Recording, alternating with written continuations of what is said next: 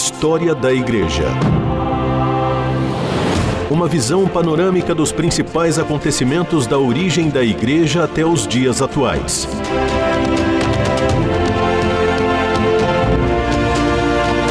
A apresentação do pastor e historiador Marcelo Santos.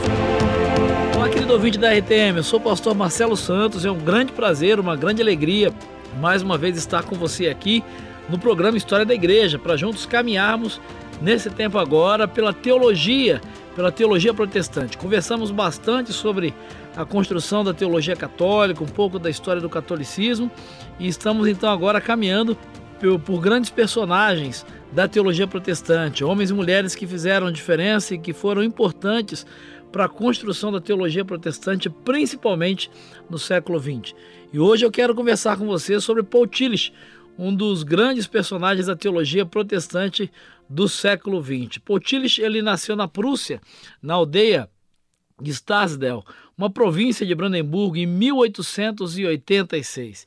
Ele era filho de um pastor luterano e morreu em 1965 nos Estados Unidos.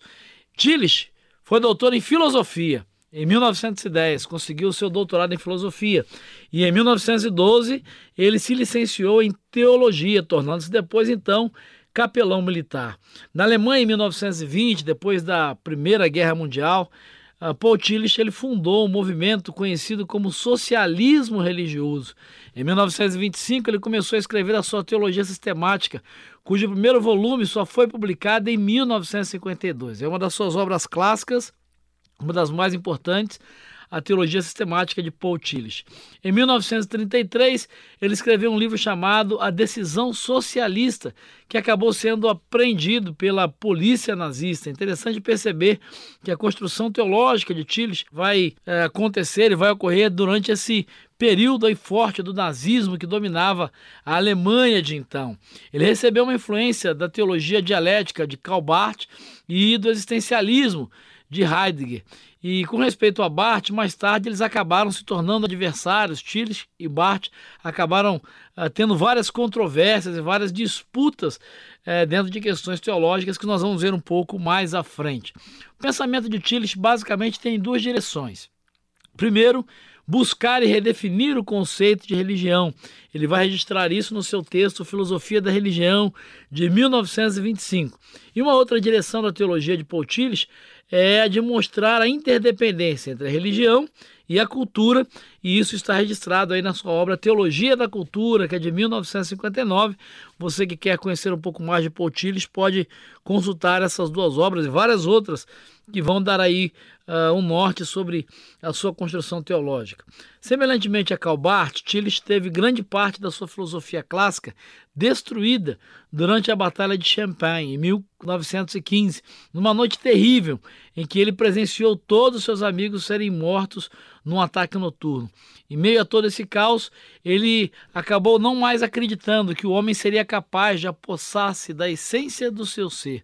Ele é considerado o maior pensador sistemático do século XX e a sua teologia pode ser situada como um meio caminho entre a teologia liberal e também a neo-ortodoxia. Ele vai viver uma efervescência desse debate com a teologia liberal que predominou durante todo o século XIX. É um dos defensores aí, Tillich é um dos daqueles que vai criticar né, a teologia liberal e vai travar vários embates com os teólogos do liberalismo. Bom, Paul Tillich, nessa sua luta contra a teologia liberal, oferece sínteses satisfatórias ao criticá-la, sem contudo perder a comunicação com a linguagem moderna e com o mundo secularizado que já estava tomando conta do contexto da época, tanto na Europa quanto nos Estados Unidos, para onde ele migrou no ano de 1933. Ele acabou por perder a sua cátedra por causa das suas posições antinazistas e por isso então ele tem que fugir para os Estados Unidos em 1933 a convite de alguns amigos. Né? Por exemplo, uh, Richard Niebuhr é um desses amigos que vai convidá-lo para ir para os Estados Unidos, fugindo de toda a perseguição nazista da época. De 1933 a 1955, Potilis foi professor de teologia filosófica no Union Theological Seminary e na Columbia University, lá em Nova York. Ele se nacionalizou americano e lecionou nas universidades de Harvard e de Chicago. Nessa última cidade, em Chicago, Potilis coordenou importantes seminários de estudos da religião, como Mircea Eliade, por exemplo, que é um autor bastante conhecido e vale a pena você conhecer os escritos de Mircea Eliade. Depois da Segunda Guerra, ele fez frequentes viagens à Europa para cursos e conferências. Recebeu o prêmio da Paz dos Editores Alemães em 1962. E é interessante que ele termina sua vida nos Estados Unidos, uh, em Harvard e em Chicago, onde ele exerce a sua docência como teólogo protestante. Ele foi casado com Hannah Tillich, tiveram dois filhos e ele veio a falecer em 22 de outubro de 1965. História da Igreja.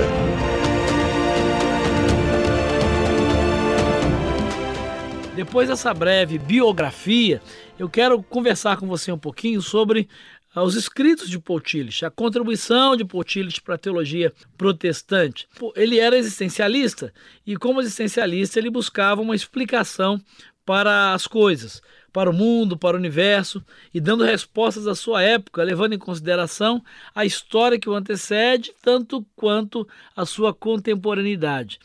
Então, ao levar em conta a sua contemporaneidade, a Tillich, a, a gente, vale a pena a gente destacar né, que a sua época estava repleta de problemas teológicos. Uh, foi uma época fortemente influenciada pelo iluminismo, que por sua vez trouxe junto com ela o liberalismo, que por sua vez trouxe aquilo que é conhecido como crise teológica.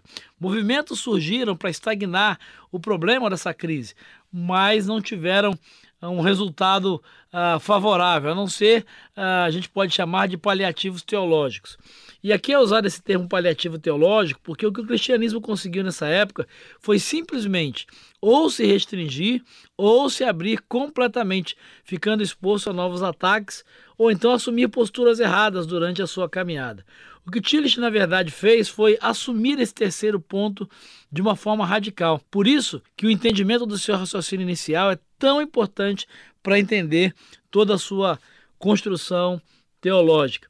A sua caminhada teológica parte de uma estruturação muito simples. Para ele, perguntas como o que é religião, o que é cultura, o que é Deus relacionado ao homem e vice-versa, trazem uma estrutura consistente e vão nortear parte do seu raciocínio.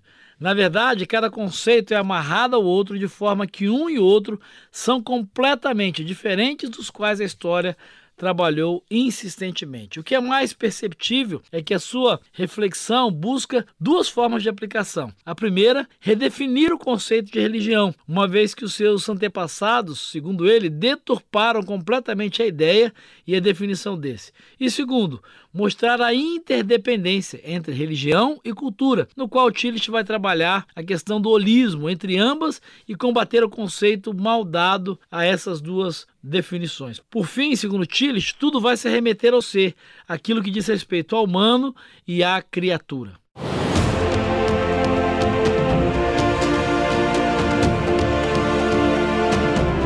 Você está ouvindo História da Igreja. Bom, Pontilis deixou uma, uma densa obra uh, e numerosos discípulos que seguiram e aplicaram uh, sua, os seus ensinamentos, né, aquilo que a gente pode chamar da sua teologia. Seu pensamento ele surge como uma ponte entre o sagrado e o profano. Tillich não confundiu as duas esferas, mas a sua tendência foi explicitar o sentido religioso implícito nas profundezas do ser, de todo ser humano.